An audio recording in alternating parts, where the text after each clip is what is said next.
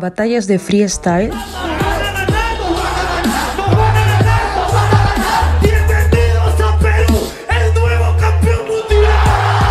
Graffiti. Antes de ser rapero hacía graffiti y skate. Arte callejero. Asiento para la embarazada, que no le pase nada. Ya yo me bajo en la siguiente parada por nada. Hace- The Crew.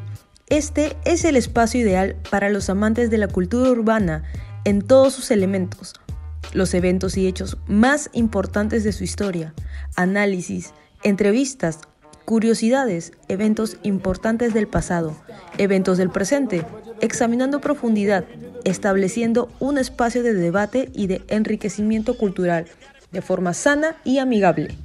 En cada episodio te traeremos algo nuevo. Esperamos poder recibir recomendaciones acerca de material variado para entender esta cultura, tanto de libros, películas, documentales, canciones, discos, sitios emblemáticos, etc.